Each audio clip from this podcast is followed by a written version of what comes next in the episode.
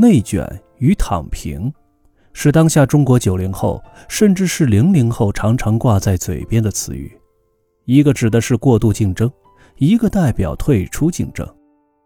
这两个截然相反的词语，折射出年轻一代对中国社会竞争白热化的挫折感。我们来说说，到底什么是内卷呢？有学生向媒体举例说明了这个词语的内涵。一篇论文作业字数要求本来是五千个字左右，为了获得更好的成绩，许多人选择写到八千到一万，甚至更多。到最后，可以获得最高档成绩的学生的比例是没有发生改变的，但几乎每个人上交的作业已经大大的超过了老师的要求。这不是一种严重的损耗吗？事物的不断演化。推动着个人和社会的发展，内卷不会产生任何的价值，而是不断的让人进入内耗中，向内自我消耗，而非向外扩展产生价值。内卷是一种无声的悲哀，它慢慢的、持续的消耗着我们的智慧、青春，对个人造成年华的虚度，对社会浪费资源、降低效能、削弱竞争力。我们来看看第一个故事。火星小镇的百货商店，在很久很久以前吧，大概是几百万年前，在一颗叫做火星的星球上，有一个小小的村镇。在这个小小的镇子上，住着大约有一万个火星人。镇子上的人们日出而作，日落而息，过着舒适、快乐、幸福感很高的与世无争的生活。镇子上有几个百货商店，分布在镇子的各个方位，刚好能满足镇子上人们日常用品的需求。几个商店之间虽然存在着竞争，但相对来说达到了一种非常稳定的平衡。所以，几个商店每天开门的时间不约而同的都是早上九点到晚上七点，并且在周日所有的商店都关门休息。甚至每年大家还可以出镇子进行一到两次的旅行。镇子上的人口数十年以来没有太大的变化，商店也没有什么变化，大家的生活都非常的安逸舒适。直到有一天，小镇里突然新开了一家商店，店主是一个外来人口，从一个比较发达的城市来到这里。这个商店比较特别，每天早上八点开门。晚上十点关门，全年无休，并且店开的也比较大。一开始的时候也没有什么，镇子上生活的人们习惯去原来的老商店购买物品，和店家也都比较熟悉。可是随着时间的推移，有些人晚上或者周日需要购买日常用品的时候，就来新开的这家店。店家为人客气，服务也好，慢慢的。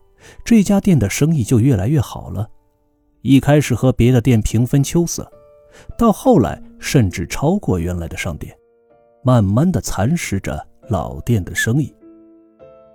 由于人口就那么多，需求也就那么多，老店慢慢走向衰退的时候，这些店主们也就做了一些改变，他们开门的时间也调整为早上八点，晚上十点，全年无休。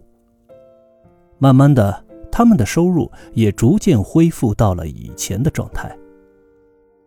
此时的小镇生活发生了什么样的变化呢？由于小镇人口没有增加，日用品的需求量也没有增加，所以每家商店的收入上稍稍降低一点外，也没有大的变化。但是每家店的营业时间都变成了早八点、晚十点，全年无休。也就是说，他们的工作时间变长了，但是收入没有增加，生活质量下降了。这，就是内卷。我们再来听听第二个故事：大城市加班的故事。在火星上已经没有了国的概念，星球已经进入到了星际时代。最大的城市叫做长安市。小鹏是这座城市里一个普通的打工者。他从小镇来，到长安进入了一家小型企业工作。这家企业成立的时间也不长，不到两年的时间，员工也不多，五十人左右，人员收入稳定，流动性也不高。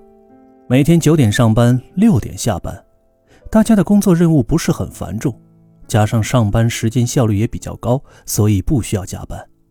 一到六点，员工们也都下班回家了。老板的家到办公室很近，加上老板比较喜欢打乒乓球，所以经常下班后和朋友一起在公司的活动中心打乒乓球。小鹏刚刚来到这家公司，对很多的业务也不熟悉。个人水平也不高，工作起来比较吃力，加上单身，在这个城市里也没有什么朋友，所以下班后也不着急回家，就在公司里加班努力着。老板经常在打完球八九点后，看到还在工位上工作的小鹏，很是欣慰。有这样主动积极的员工，何愁年底换不了别墅和豪车呢？不过。这种员工需要鼓励表彰一下，所以在月底例会的时候，老板表示要给小鹏发奖金，以资鼓励。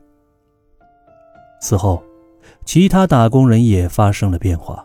有些人想，反正我下班后也没什么事情，不如等老板走以后再走，让老板看到我也在加班，也给我发奖金。于是，加班的人逐渐多了起来。起初，他们获得奖金，但一段时间过后，随着加班的人变成了大多数，老板对这种勤奋刻苦的人见怪不怪了，奖金的事也不再提了，反而是那些下班后有事要做、不能加班的人，经常被老板批评，甚至被扣工资。于是，打工人的工作时间延长了，但收入并没有增加，这。就是内卷。作为一个人类学术语，内卷原来指的是亚洲农业社会中长期精耕细作、投入大量劳动力却没有实现经济突破的问题。